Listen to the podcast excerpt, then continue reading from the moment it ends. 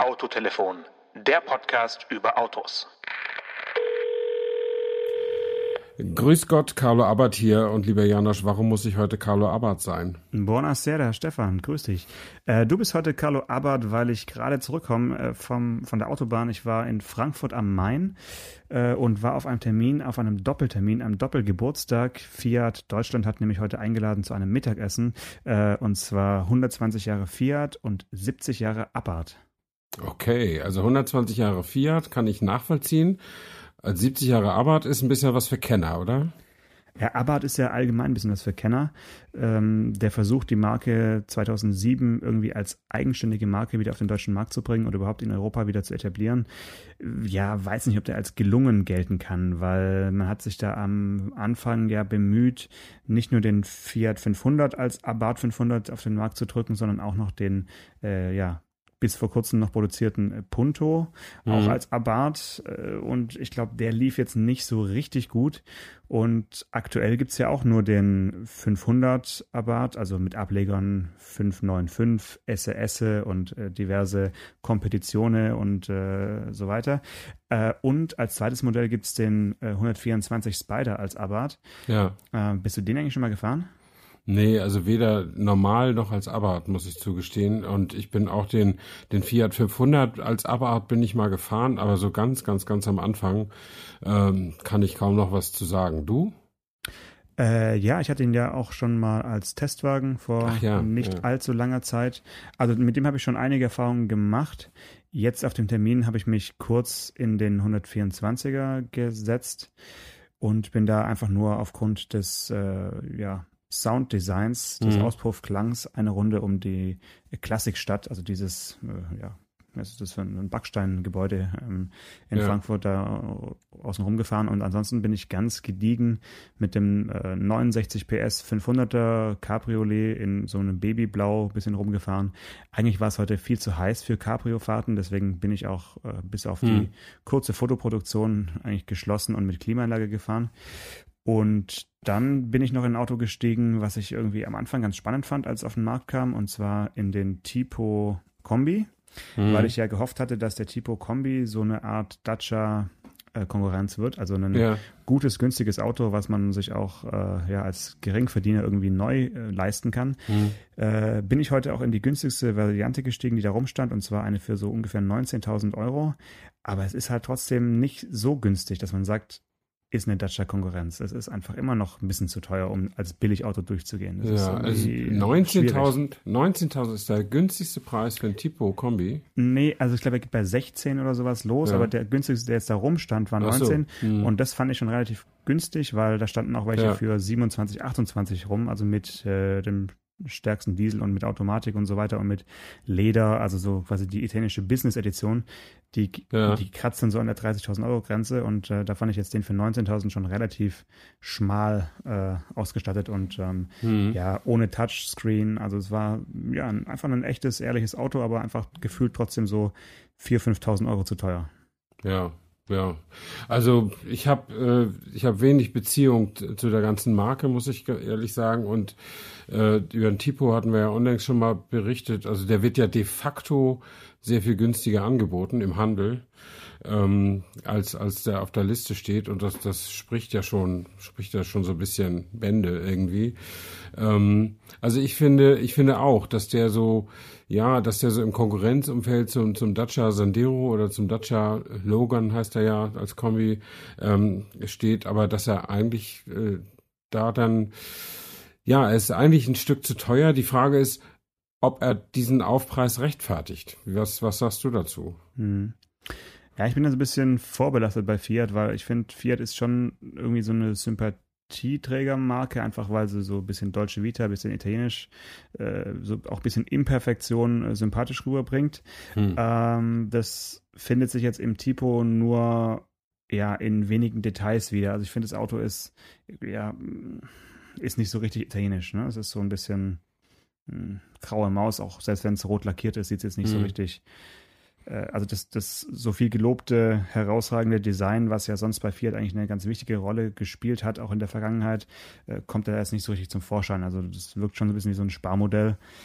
Und ja, deswegen bin ich jetzt auch nicht der eingefleischte Tipo-Fan geworden, den, der ich vielleicht gerne geworden wäre, bevor das Auto auf den Markt kam. Also ich hatte schon gehofft, dass sie mit dem neuen Modell dann schon einen, einen Schritt in die richtige Richtung machen, aber mhm ja, ist doch wieder so ein bisschen so ein Rumdümpel-Übergangsmodell und man fragt sich so ein bisschen, wann platzt bei Fiat so der Knoten, dass da mal wieder was nach vorne geht. Also sie ruhen sich halt auf diesem 500er Erfolg aus, mhm. hatten ja auch 2018 als Rekordjahr mit dem 500, äh, jetzt haben sie gerade hinter sich und es wird auch so weitergehen, weil jetzt, wo der Opel Adam eingestellt ist, ist der 500 ja so das einzige bezahlbare Lifestyle-Auto äh, für junge und äh, jung gebliebene Autokäufer, die sich jetzt kein Mini leisten können. Mhm. Also ich denke, dass der 500, an dem man auch wenig falsch machen kann, wenn man ihn einfach so weiterbaut, der wird jetzt schon noch ein paar Jahre sich ganz gut verkaufen. Und warum sollte man daran dann irgendwas ändern? Ja, am Design. Ich meine, Porsche ändert seinen 911 auch ständig, äh, ohne dass man es groß sieht am Design, weil es halt immer ein 11er ist, aber trotzdem wird dieses Auto alle paar Jahre weiterentwickelt.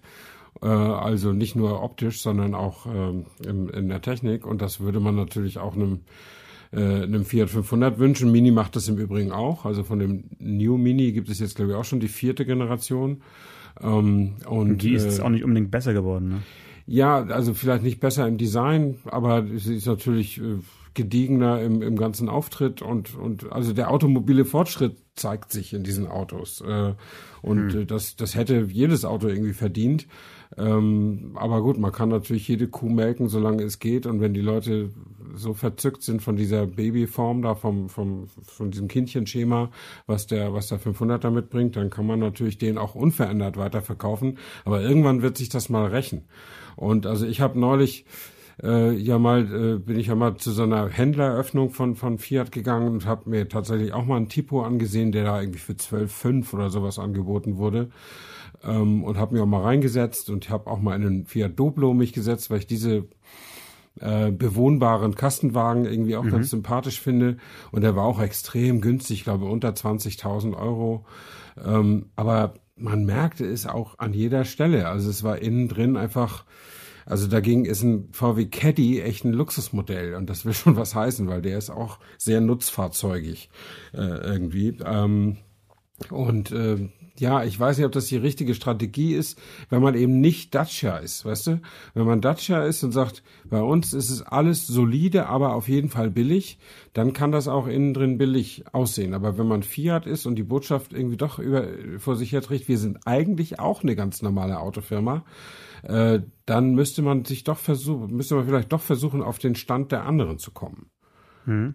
Also ich finde, im Interieur vom 500 haben sie ja doch immer wieder aktualisiert und das äh, Cockpit, das jetzige Cockpit ist schon ganz zeitgemäß, auch mit dem mhm. äh, so bisschen entspiegelten Touchscreen und äh, mit den veränderten Schaltern und Knöpfchen und so. Also da, damit bin ich einverstanden. Ähm, was ich mich halt gefragt habe, als ich mich da reingesetzt habe in dieses äh, hellblaue Spiagina-Modell, äh, du bist ja kein Freund von Frauenautos und ich habe mich dann gefragt, mhm. weil gegenüber dann so ein 595 äh, Abarth eben äh, parkte, wäre jetzt so ein Abarth 500 für dich irgendwie männlich genug oder nicht? Naja, so ein, so ein hochgepimptes Tuning-Auto sozusagen äh, ist ja per se schon mal so ein bisschen was für, für Männer. Da, da, da stehen ja Frauen in der Regel gar nicht so drauf. Oh, jetzt gibt's ähm, böse Post von den na, Tuning, ist, Tuning das, Queens vom Bodensee. Ja, ja, okay, da gibt's drei, vier oder so. Aber das, das allgemein ist es doch so, dass dass diese, diese, das ist genau wie Truckrennen. Da gibt es vielleicht drei Fahrerinnen, aber der Rest sind eben Männer, die das machen. Und das ist ja auch nicht schlimm. Also ich fände es auch nicht schlimm, wenn die Formel 1 zur Hälfte von Frauen im Cockpit beherrscht wäre, aber es ist halt nicht so. Und damit kann man sich ja auch mal abfinden. Und das, das liegt ja auch daran, dass eben die meisten die sich für so hochgezüchtete Autos interessieren, eben dann doch Männer sind. Äh, trotzdem finde ich, ist die Form dieses äh, die, dieses Fiat 500 und, und da kann das kann ja auch der Abarth nicht verleugnen, das ist eben auf dieses Kindchenschema äh, gesetzt und das ist was, was äh, den Mann in mir nicht wirklich anspricht. Hm.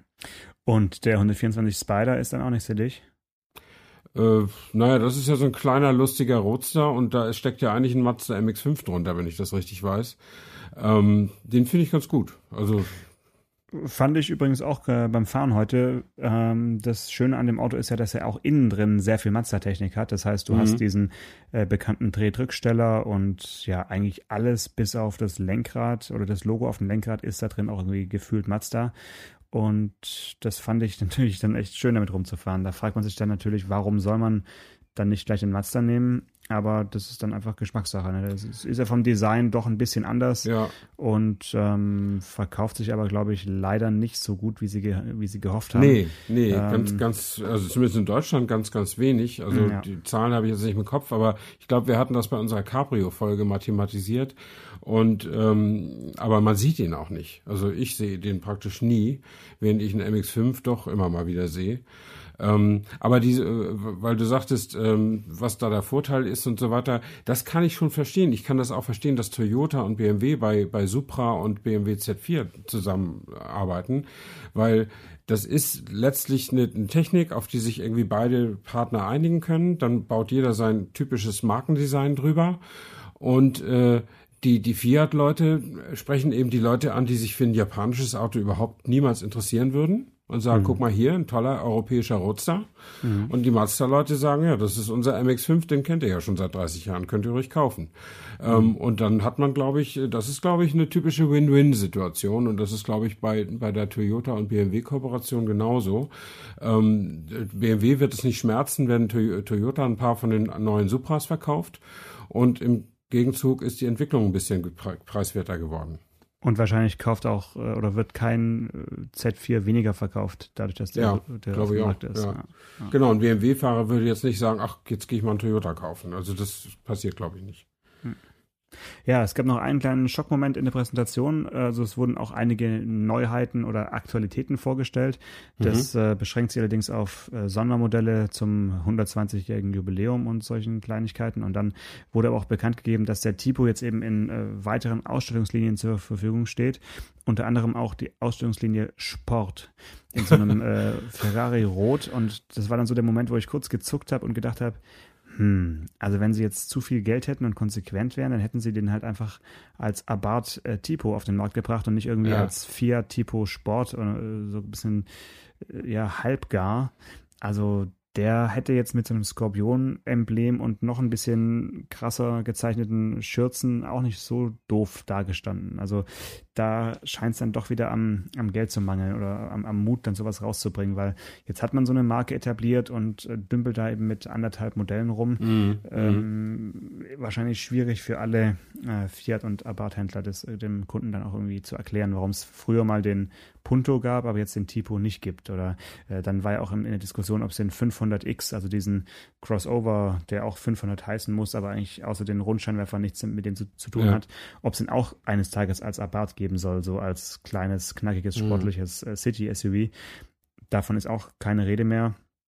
Also eine Marke komplett im Umbruch und ähm, ja, wir haben so ein bisschen äh, gesprochen am Rande und es hieß ja, ja, ein Jahr der Transformation. Und habe ich gesagt, naja, genau, also ein weiteres Jahr der Transformation. Da hat man sich ein bisschen dran gewöhnt, dass bei Fiat alles so ein bisschen, äh, ja, über Jahre im, im Umbruch ist. Äh, ja, äh, das ist, glaube ich, äh, Teil des Problems. Äh, man ist eben auch finanziell nicht so ausgestattet wie manche andere Konkurrenz. Ähm, und da muss man halt sehen, sehen, wo man bleibt. Wobei ich glaube nicht, dass äh, die Entscheidung, ob ich ein Tipo Abarth mache oder ob ich ein Tipo Sport mache, ob das groß vom Geld abhängt. Das ist wahrscheinlich eine Positionierungsfrage, ob man glaubwürdig so einen Tipo als besonders sportliches Modell äh, den Kunden anbieten kann, ob die das auch annehmen, also ob die, ob die das eben glaubhaft finden. Und da hat man sich vielleicht äh, gedacht, bleiben wir ehrlich und lassen das eine Stufe tiefer.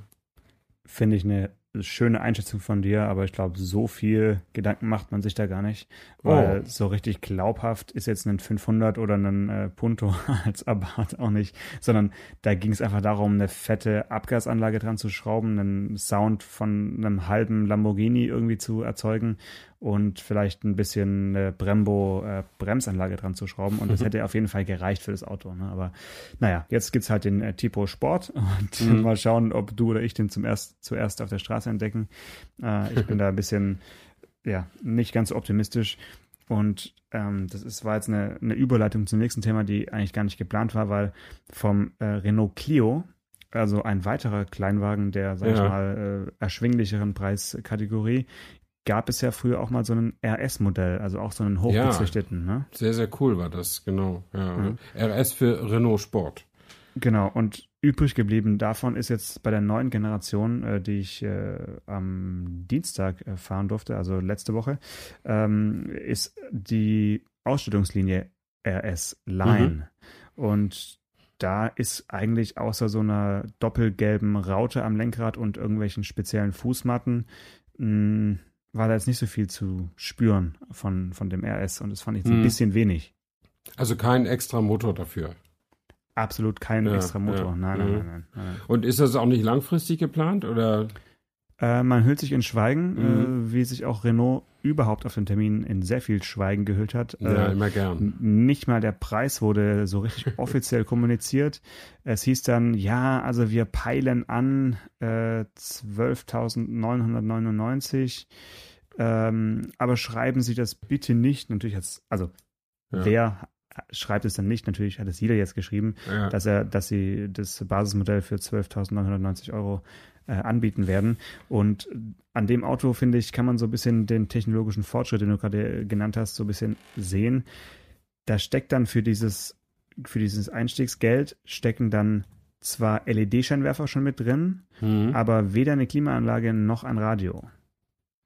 Oh, kein Radio. Das ist interessant. Also Klimaanlage im, dass im Kleinwagen keine Klimaanlage ist, kann ich vielleicht gerade noch verstehen in der Basismodell, im Basismodell.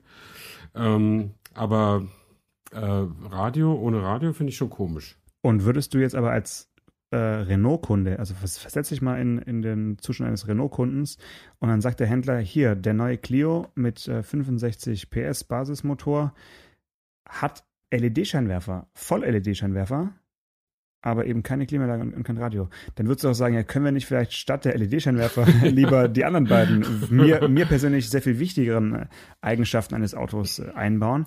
Ja. Nein. Nein, geht hm. nicht, weil so. es gibt ihn nur noch mit LED-Vollscheinwerfern. Ach so, okay. Ja, also das, äh, das hat ja, ich weiß nicht, ob, ob die sich da von Opel beeindrucken lassen, die, die punkten ja seit Jahren oder zumindest vor sich selbst äh, immer mit ihren Innovationen in, in der Lichttechnik, die ja, sie auch tats tatsächlich haben.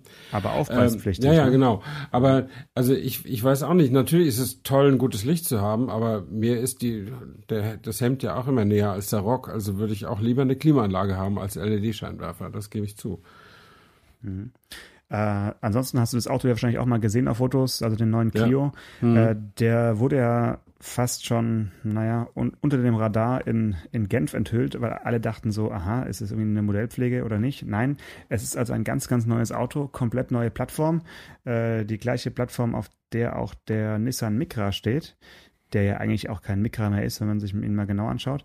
Aber Renault ja. hat es geschafft, ein Auto zu bauen, was eigentlich so aussieht wie der alte, ähm, und das meine ich gar nicht negativ, sondern der Designer von Renault, Laurens van den Ackern, mhm. äh, der hat wirklich mit wenigen Pinselstrichen aus dem Vorgänger, der ja auch schon, fand ich, relativ ja, ansehnlich daherkam, hat er also noch ein bisschen, vielleicht ein edleres äh, Design so ähm, rausgeholt. Also das fand ich sehr, sehr, muss man sich mal beide Autos nebeneinander anschauen. Ja. Das sind wirklich Kleinigkeiten, die verändert sind und äh, auf einer ganz, ganz neuen Plattform das alte Design so aufzufrischen, finde ich schon eine gute Arbeit auf jeden Fall. Also ich finde es auch gut. Ich kann da wirklich die, die Wikipedia-Seite empfehlen. Da sind sie, sind alle fünf Clio-Generationen im Überblick zu sehen. Ähm, und äh, es ist tatsächlich ja auffällig, das Neue durch diesen, diese spezielle Anordnung der Tagfahrlichter, die jetzt alle Renault-Modelle haben, äh, wie so, wie so abgeknickte Eckzähne, so an den Außenkanten der Scheinwerfer. Daran kann man die eigentlich alle erkennen und eben auch die besondere Art des Kühlergrills, also die Integration des, dieses Renault-Markenzeichens in den Kühlergrill, ist es auch bei allen Renault-Modellen eigentlich auf die gleiche Weise geschehen. Also eine extreme Familienähnlichkeit haben die Renaults jetzt. Und das schadet ja immer grundsätzlich den kleinen Modellen nicht, während man vielleicht als Kunde der großen Modelle, für die man richtig, richtig viel Geld zum Teil, zum Teil ausgibt, sagt, sich sagt, warum sehen eigentlich die Kleinwagen genauso aus wie meiner? Ähm, aber für einen Clio-Kunden ist das, ist das sicher nicht, nicht ganz falsch. Und äh, ich finde das Auto durchaus, durchaus attraktiv. Also ich empfehle auf jeden Fall den Besuch unserer Instagram-Seite, wenn man schon mal die beiden Autos nebeneinander sehen möchte, ja. den alten und den neuen, weil äh, es gab die kurze Gelegenheit, äh, den alten Clio neben, neben den neuen zu stellen oder andersrum. Und mhm. ähm, ja, da kann man dann nochmal abstimmen, welches eigentlich jetzt der neue und welches, welches der alte ist. Es ist wirklich nicht ganz so einfach. Und ähm, was ich spannend fand, ist, dass ja der Clio tatsächlich der meistverkaufte Kleinwagen in, in, Europa ist und zwar seit vielen Jahren. Also man denkt immer so automatisch, ja, ja, der Polo, der Polo, der Polo. Aber das ist eine sehr, sehr deutsche Brille. Also äh, europaweit gesehen ist der Clio wirklich äh, Segmentspitze. Und ähm, hat man hier trotzdem nicht so auf dem Schirm. Also ich weiß nicht, Clio, ja. Hm, weiß nicht, ob man. Ja, er ist auch in Deutschland ziemlich erfolgreich. Er ist also nach dem Captur, der, der das zugehörige SUV ist, äh, die Nummer zwei von Renault, also noch deutlich vor dem Megane, ähm, mit drei, gut 23.500 Autos im letzten Jahr in Deutschland. Und damit ist er zum Beispiel meilenweit vor dem Peugeot 208, der allgemein sehr gut beleumundend ist, aber nur so gut 10.000 Stück verkauft hat in Deutschland im letzten Jahr. Ähm, und äh, etwa nur, nur die Hälfte zurück und hinter einem Opel Corsa. Ähm, das ist schon, das ist schon, schon wirklich ein sehr stattliches Ergebnis. Mhm. Aber du hast recht, also der, der Clio, der wird so, der wird so hingenommen, man, man redet nicht viel über ihn, er ist aber da. Und er ist sehr unauffällig so im Stadtbild. Das macht sich vielleicht jetzt mit diesen neuen Lampendesigns ein bisschen anders bemerkbar. Ähm, aber ja, der Clio gehört einfach zur automobilen Grundausstattung in Europa. Das kann man, das kann man so sagen, wie ein VW Polo oder ein Opel Corsa oder ein VW Golf oder sowas eben auch. Und ähm, ja, das macht ihn vielleicht ein bisschen unauffällig, aber das schadet ja auch nicht. Das Ding ist da und wird gut verkauft. Ja, genau. Und äh, der ähm, Kombi wird jetzt wohl noch mindestens ein Jahr lang weiterverkauft, also auf, auf äh, der alten Plattform. Der, mhm. wird, der wird nämlich nicht äh, auf der neuen Plattform angeboten. Also ja, die, ja. die kleinen Kombis sterben aus. Da müssen wir mhm. hier nochmal eine extra Sendung zu machen, so eine mhm. Art äh, Abgesang auf den kleinen Kombi. Ja. Weil jetzt, wo dann der Clio ähm, quasi ausläuft, ist dann der Skoda Fabia der einzige, den es noch als Kombi gibt. Mhm. Sowohl den, den Seat Ibiza ST gibt's nicht mehr. Und ja, der Clio, wie gesagt, gesagt, ist auch auf der Zielgeraden seines, ja. äh, seines Daseins. Finde ich eigentlich persönlich schade, weil ich immer mit so äh, kleinen Kombis auch geliebäugelt habe, die pfiffige Lösungen hatten und vielleicht auch ein flexibles Sitzsystem oder sowas, dass sie zumindest einen Laderaum äh, ermöglichen, wo man mal 1,80 Meter oder sowas drauflegen kann. Mhm, mhm, ähm, ja, da äh, ist wahrscheinlich die SUV-Welle einfach ja, drüber, ge drüber gespült. Mhm, ja. Und ähm, ja, vielleicht müssen wir noch, noch, noch mal ein Zeichen setzen und mal Aufruf starten zum, äh, zum Erhalt dieses, dieses Segments. Ja, ja. ja, also es ist ja, äh, sei, es, sei es die Politik oder seien es wir, man kann den Markt nicht steuern. Das ist eben so, wie es ist. Und in diesem Jahr werden, sowohl, soweit ich weiß, in Deutschland erstmals mehr als eine Million SUVs verkauft werden. Und gerade haben sich ein paar Politiker von SPD, Grünen und Linken auch wieder darüber aufgeregt und äh, äh, die Autoindustrie dafür verurteilt, dass ihre Kunden das Falsche wollen. Also das haben sie natürlich nicht. Sie haben nämlich die Autoindustrie dafür verurteilt, dass sie das Falsche anbieten. Aber letztlich bietet die ja nur das an, was die Kunden auch haben wollen. Und ähm, ja, äh, von deutschen Panzern ist da wieder die Rede und niemand brauche 1,9 Tonnen, um 80 Kilo Mensch zu bewegen. Mhm. Aber der große Erfolg der SUVs ist ja mittlerweile auch durch die Kleinwagenklasse ähm, an, äh, befördert äh, worden und man kann, ja, kann ja, keiner erzählen, ja. dass ein Opel Mokka oder ein Renault Captur 1,9 Tonnen wiege. Äh, das ist einfach nicht so. Ähm, gleichwohl sind die natürlich unaerodynamischer, etwas schwerer und wenn sie Allrad haben, auch ein bisschen ist ein bisschen mehr Reibung im System. Die verbrauchen also mehr, stoßen also auch mehr CO2 aus und sind per se also böse. Und wir mögen sie ja auch nicht so, aber nicht aus den Gründen, sondern mehr so aus ästhetischen Gründen und aus, aus Zweckgründen sozusagen. Ähm, aber es ist halt wie es ist. Also ich, ich sehe überhaupt keinen Sinn da, darin, sich gegen die Entscheidung von Millionen freier Autokäufer äh, zu, zu stellen. Ach, ich, ich sehe ja schon einen Sinn drin. Also bei mir sind es vor allen Dingen auch die Umweltgründe, die, die äh, dagegen sprechen, so, so SUVs irgendwie zu feiern, weil einfach solche, ja, so viel Windangriffsfläche über die Autobahn zu bewegen, ist einfach Irrsinn. Also ich bin da schon recht radikal in, in der Argumentation und ähm, es gibt ja gut auch viele ästhetische äh, Ausrutscher äh, nach unten äh, ja, bei den SUVs auf jeden klar. Fall. Mhm. Da, da bin ich ganz bei dir. Aber so die, die Grundidee jetzt mit, mit so viel Stirnfläche irgendwie schnell fahren zu wollen, halte ich schon für relativ dämlich. Ähm, deswegen ist jeder Kombi, der, der neu verkauft wird, äh, nichts Schlechtes in meinen Augen. Ja, ja das finde ich auch. Bin ja auch äh, Kombi-Freund und auch die kleinen. Es gab ja auch mal ein Polo-Kombi, wenn ich das richtig weiß. Ja. Ähm, das, das hat mir auch immer gut gefallen, weil das war eben auch für niedriges Budget die Möglichkeit, äh, mal mit ein bisschen ordentlichem Ladekapazitäten durch die Gegend zu fahren. Und man glaubt ja nicht, was in so ein Fabia-Kombi oder sowas da alles reingeht. Das ist schon, schon ganz gut. Ähm, die, die ja. Sachen findest du nie wieder, wenn du da irgendwas reinlädst. Das, äh, genau. Also ich meine, was ein Ansatz wäre, äh, wäre einfach zu sagen, SUV-Fahrer müssen einfach doppelte Mautgebühr bezahlen. ja, das ist äh, mein Lieblingsthema diese Woche. Ähm, die Maut, also ich habe das im Letz-, in der letzten Woche wirklich gefeiert und äh, war ein bisschen schade, dass wir nicht drüber sprechen konnten. Aber es gibt in dieser Woche wieder gute Gelegenheit, über das Thema Maut zu sprechen, ähm, weil das, das geht ja weiter. Die Dämlichkeit der CSU kennt ja keine Grenzen. Ähm, die meckern ja jetzt über dieses Landstraßenfahrverbot der Österreicher. Ähm, ja, Moment, Moment. Betrifft es dich diesen Sommer? Hast du vor, nee. Italien zu? Ja, siehst du, nee, hast ja gut reden. Noch. Hast ja, Moment. Reden. Das ist bei mir vor der Haustür. Also ich finde, es ist schon äh, schwierig, sich, sich vorzustellen, einfach nicht mehr äh, an den Gardasee fahren zu können, ohne irgendwie in, in Straßensperren aufgehalten zu werden. Ja, du weißt ja gar nicht, worauf ich hinaus will. Ähm, die, die, die beschweren sich darüber mit dem falschen Argument. Ähm, also ich finde, man kann sich darüber beschweren, dass die Österreicher dieses äh, Durchfahrverbot für Landstraßen verhängt haben, äh, mit, dem, mit einem Freiheitsargument. Schließlich ist das, sind das ja freie Straßen und man kann darauf eigentlich fahren, wenn man jetzt kein Terrorist zur Vorbereitung einer Straftat ist. Ähm, mhm. Aber sie, äh, die CSU behauptet, wir würden diskriminiert was ja nur mhm. stimmen würde, wenn Österreicher durchfahren dürften, nur Deutsche aber nicht. Äh, das stimmt aber nicht. Die, die schützen einfach aus welchen Gründen auch immer ihre Landstraßen, also weil die sie für überfüllt halten. Mhm. Aus ähm, gutem Grund, würde ich mal sagen, ja.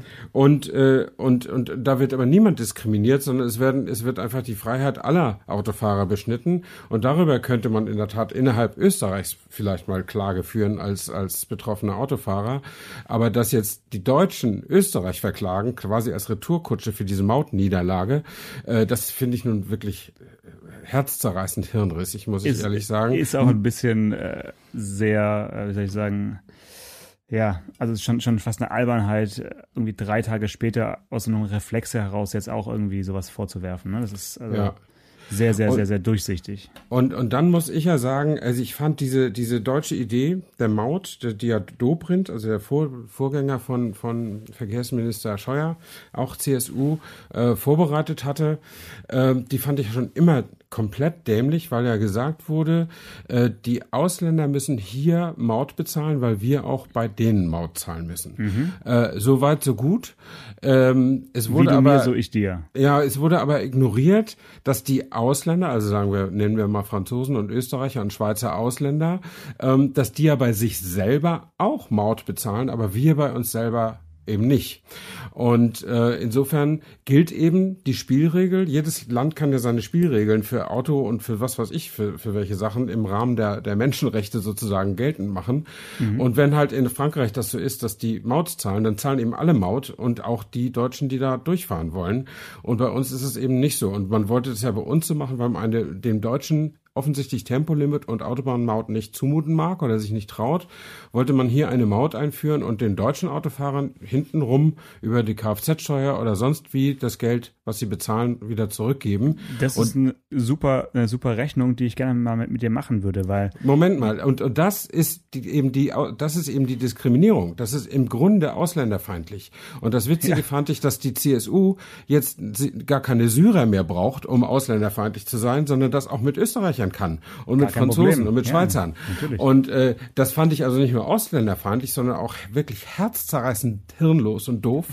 und was ich am bescheuertsten finde oder was ich wirklich am interessantesten finde, ist, wenn du jetzt die Berichterstattung liest äh, zu diesem e äh, EUGH-Urteil und dazu die Leserkommentare, sind die fast überall pro CSU und anti-EU äh, weil die Leute das einfach nicht begreifen. Also da hat die CSU schon den richtigen politischen Instinkt gehabt.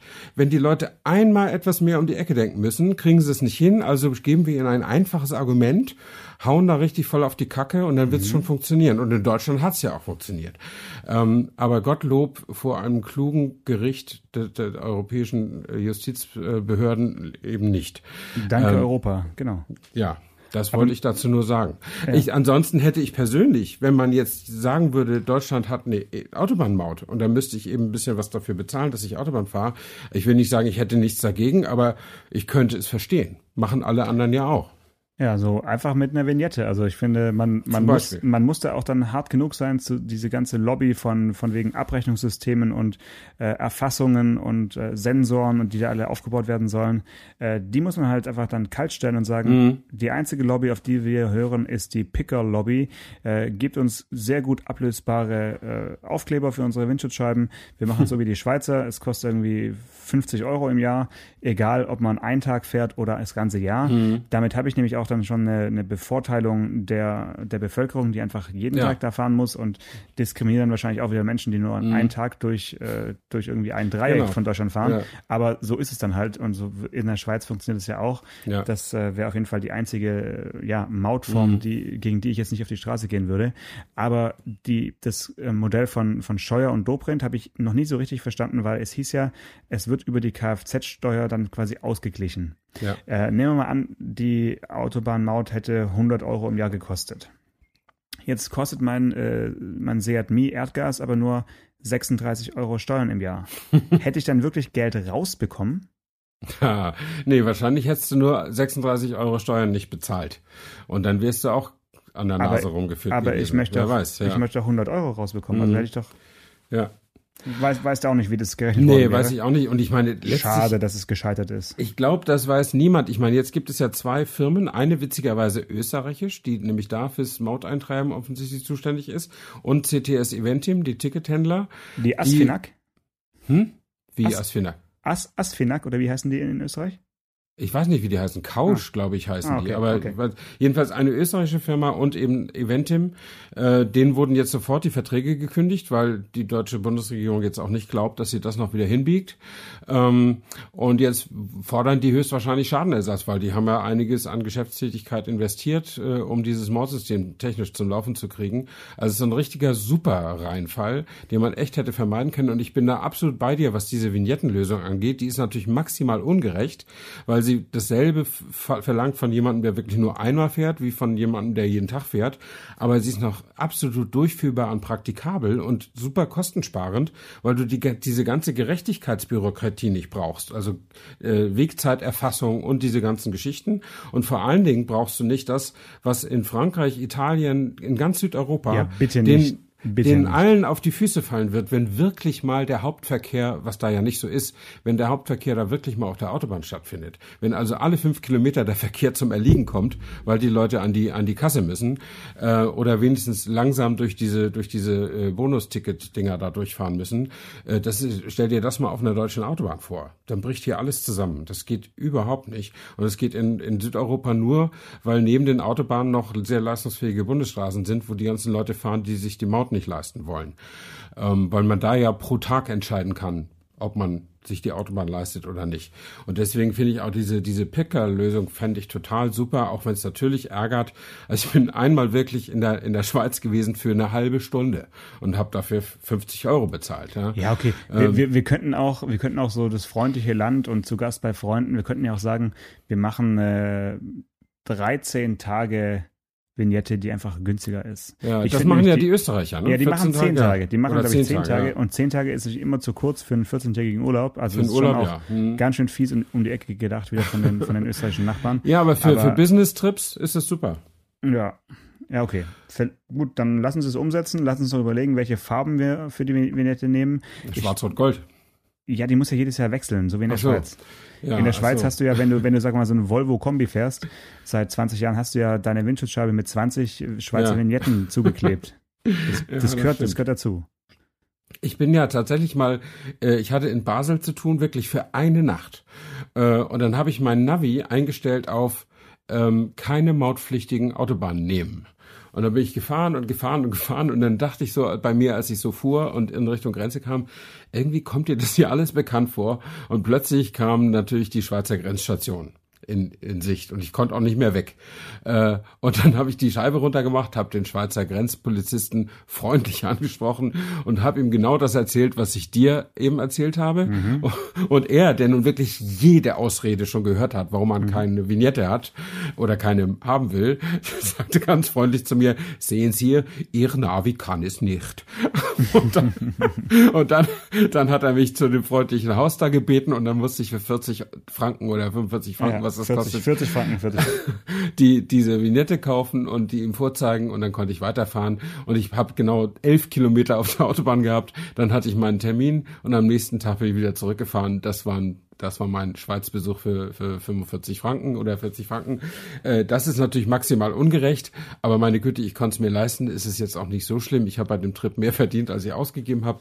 Aber, ähm, aber jetzt, wenn du jetzt Einwohner der Schweiz bist oder Einwohner Deutschlands und sowas gelte hier, äh, meine Güte, unser eins fährt so oft auf der Autobahn, das belastet einen doch überhaupt nicht. Und das, es gibt natürlich ein paar Leute, die fahren vielleicht nur zweimal im Jahr auf der Autobahn. Für die ist es ein bisschen ungerecht, aber alles andere würde uns alle in der, in, als Gemeinschaft so viel Geld kosten, weil da so ein riesen Apparat hinter dieser Erfassung sitzt.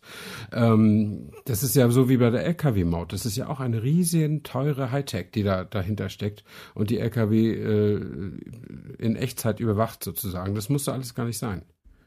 Ja, genau. Also sogar auf Landstraßen wird ja die, äh, die Autobahnmaut, die sogenannte, mittlerweile da abgerufen von, von Toll Collect. Sieht man ja diese grün-blau gestrichenen Säulen, die aussehen wie Blitze, aber keine Sinn.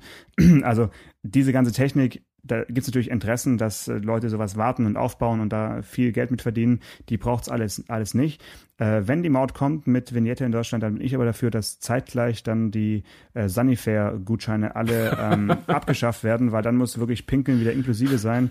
Und ja. ähm, das finde ich auf jeden Fall eine ganz, ganz wichtige Förderung, äh, Forderung, die wir, ja, die wir in die Welt hinaustragen sollten. Also ja. wenn Maut, dann bitte keinen Sanifair mehr. Okay, das, das würde ich mit unterschreiben. Äh, am liebsten natürlich gar keine Maut und auch kein Tempolimit und so weiter, aber äh, Moment, Moment, Moment, jetzt fällst du ja selbst ins Wort. Kein Tempolimit hatten wir schon besprochen in einer Folge. Ja. Da waren wir uns ja nicht mehr so sicher. Also mittlerweile ja. bin ich definitiv Tempolimit-Fan. 160. 160 Tempolimit, ah. auf jeden Fall. Gut, das ist äh, ja okay, aber wir, wir müssen das fast jetzt nicht auch nicht auch wieder aufmachen. Äh, stattdessen äh, können wir, hatten wir noch ein Thema vorbereitet oder vertagen wir uns jetzt auf nächste Woche? Äh, Entschuldigung, schon mal auf die Uhr. Wir sollten uns auf jeden Fall auf nächste Woche vertagen, weil wir sind zwar mit 36 Minuten und 36 Sekunden durchschnittlich nicht so lang, äh, sollten aber auch nicht länger werden. Ja, alles klar. Dann hören wir uns nächste Woche wieder. Bis dann. Bis dann. Ciao, ciao. Autotelefon, der Podcast über Autos. Mit Stefan Anker und Paul Janosch Ersing.